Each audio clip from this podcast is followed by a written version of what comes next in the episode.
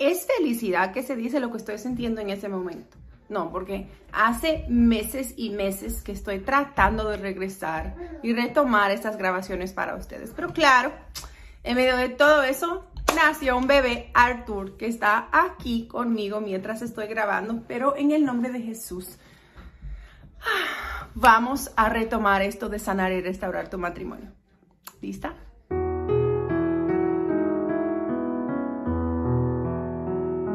Wow, qué jornada hemos tenido en estos primeros módulos, ¿verdad? Que nos tocó hablar sobre el diseño original de Dios. Hablamos sobre un tema tan, tan difícil que es la sumisión, que muchas personas están ahí peleando por ella. Y ahora vamos a tocar otro tema sumamente importante. Tú sabes que una de las principales, si no la principal razón que matrimonios están ahí rotos todos los días es por falta de comunicación. Dios sabía el poder y el potencial que hay en la comunicación y en la unidad. Cuando pasó lo que pasó en la Torre de Babel? ¿Recuerdas? Dios envió ahí su mano, repartió las lenguas, porque cuando un pueblo habla la misma lengua, cuando una pareja habla la misma lengua, Dios ahí puede obrar, porque están ahí con un propósito, una visión, una misión y también hablando ahí el mismo lenguaje. Más adelante vamos a estar mirando los tres Cs de la comunicación y creo que es una teoría no cristiana, es una teoría de la psicología, sin embargo es una teoría que nos ayudará demasiado. Muchas veces recibo ahí en Instagram y a veces en mi correo mensajes de personas, de mujeres diciendo, ah, es que yo hablo una cosa, mi esposo entiende otra. O a veces yo trato de hablarle y él no quiere hablar, él no sabe cómo hablar, él es un hombre muy cerrado, no me quiere escuchar. Y todo eso viene muchas veces de una crianza muy encerrada.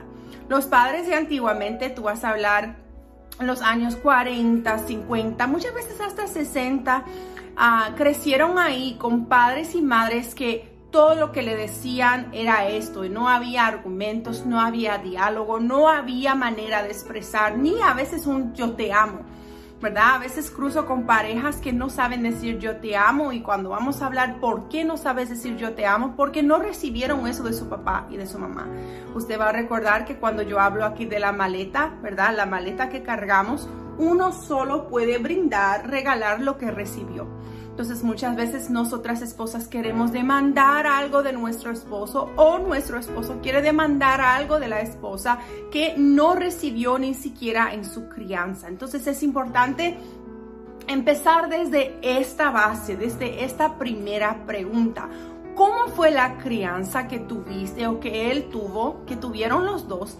A respecto de comunicarse, cómo era el hogar, a cómo era la relación con la mamá, con el papá, era algo que podían expresarse, decir lo que estaban sintiendo, brindar ahí palabras de afirmación Muchas veces también se comunicaban, pero se comunicaban mucha, con mucha rabia, con mucho enojo, con palabras ahí fuertes y feas. Entonces no solamente es el no hablar, pero también qué hablaban, qué decían, cómo era esto de hablar. Y hoy quiero hablar contigo sobre tres cosas muy importantes al hablar de comunicación. Comunicación es, ¿qué significa esto? Es lo que yo estoy pensando, lo que yo estoy sintiendo, mi opinión, que yo quiero transferir o que yo quiero verbalizar, que yo quiero compartir con otra persona. Entonces hay tres cosas que yo tengo que preguntarme cuando estoy tratando ahí de compartir algo o de ah, invitar a mi pareja para entender mi raciocinio porque esto es la comunicación, ¿verdad? Nadie puede leer lo que está en nuestra mente. Entonces, apunta ahí a usted que le gusta apuntar. Muchas veces la comunicación en tu boda, en tu matrimonio, en tu relación, no solamente para el matrimonio, pero aquí nos enfocamos en él. Está así porque tú no quieres verbalizar. Estás pensando, ay, él ya tenía que saber esto. Ay, se supone que él ya supiera. Y no, no es así. Muchas veces tenemos que verbalizar lo que nos gusta, lo que no nos gusta, cómo nos estamos sintiendo, qué estamos esperando. para que la otra persona pueda entonces estar uh, pendiente de lo que estamos diciendo, que pueda entender lo que estamos cargando adentro de nuestra mente. Entonces la primera pregunta que tú tienes que hacer es, ¿qué estoy diciendo? ¿Qué estoy diciendo? ¿Por qué? Porque muchas veces, o mejor diciendo, ¿qué estoy tratando de decir? ¿Qué quiero decir? Porque hay dos receptores ahí. Hay la persona que está hablando y hay la persona que está escuchando. Entonces, muchas veces lo que sucede es que yo hablo algo de una manera pero quizás la otra persona no lo está recibiendo así. Entonces tú siempre tienes que preguntar a ti misma, ¿qué es lo que estoy tratando de decir? Porque no es muchas veces lo que dices. Tú puedes decir, nadie me ayuda en esta casa. Y no es esto que estás tratando de decir, lo que estás tratando de decir es yo necesito más ayuda, yo muchas veces no me siento valorada, yo estoy cansada. Eso es lo que tú quieres decir, pero muchas veces lo dices en otras palabras, lo dices ahí en la flor del momento, en el calor de la emoción. Y entonces sale de una manera fea, sale de una manera grosera. Y entonces la persona dice, pero tú estás diciendo esto y tú vas a decir, pero no fue eso lo que yo quería decir. La persona va a decir, pero fue esto lo que tú dijiste. Entonces es importante, la primera cosa que tenemos que preguntar es, ¿qué estoy tratando de decir? ¿Qué es lo que verdaderamente quiero comunicar? Porque entonces podrás verbalizar y formar tu cuestión de una manera más sabia. Por eso la palabra va a decir tanto en Proverbios, ¿verdad? Sé tardío en hablar y pronto a escuchar. La palabra branda va a desviar el furor, porque cuando una persona tiene la palabra correcta y sabe decirlo de la manera correcta, entonces tendrá ahí el éxito que está buscando o por lo menos ah, sabrá expresar exactamente lo que cargas en tu corazón, que nos lleva al segundo punto. ¿Cómo decirlo, Nat? Ok, yo quiero decir que nadie me ayuda en la casa y estoy cansada no me siento valorada. Sientes que la manera correcta de hacerlo es, nadie me ayuda en esa casa, yo no me siento valorada, mira cómo estoy cansada. No, va a provocar la misma emoción negativa del primer punto. Entonces es importante saber qué quiero decir. Más importante aún es cómo decirlo. Hay una manera de verbalizar lo que estás sintiendo. Mira, yo siento que a veces me podían ayudar más, yo estoy cansada, yo sé que ustedes ya hacen mucho, entonces quiero dejar aquí una regla para ti. Siempre una que tienes una crítica, vas a hacer un pan con la crítica en el medio. Dos elogios y una crítica en el medio. Yo sé que ustedes siempre me ayudan, yo sé que ustedes me valoran, pero yo siento que necesito un poquito más de ayuda.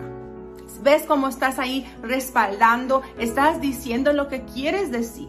Estás señalando lo que necesitas expresar.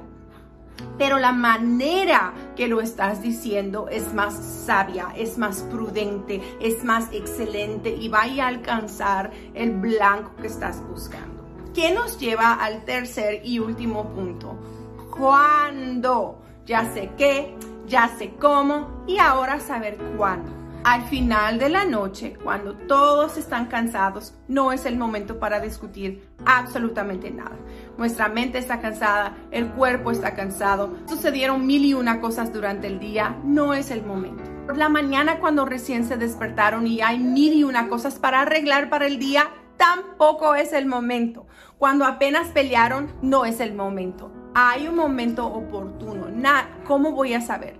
Por eso la mujer sabia, recuerda, se conecta con Dios y a través del Espíritu Santo Dios brinda momentos específicos. Un momento a donde hay paz. Niños no van a estar llorando, brincando, pidiendo tu atención y la atención de Él. Un momento a donde quizás pueden hasta orar antes de empezar la conversación y ahí tú puedes abrir tu corazón. Mira, lo que más siento que está en falta hoy en día en parejas y en matrimonios es desnudarte delante de tu pareja. Y yo no estoy hablando físicamente, aunque eso también es importante. Estoy hablando de un desnudar emocional espiritual, a donde puedes ser quien tú eres expresando tus fallas, tus cuestiones y aún así saber cómo decirlo, qué quieres decir y cuándo decirlo. Mejor consejo para ti es este cuando tú entiendas qué quieres decir, cómo decirlo y cuándo decirlo, estoy segurísima que muchos cambios sucederán en tu matrimonio. Yo te bendigo con esta clase, espero que te ayudó. Déjame saber abajo cuál de estos tres es más difícil para ti y nos vemos en la próxima clase aquí sobre comunicación.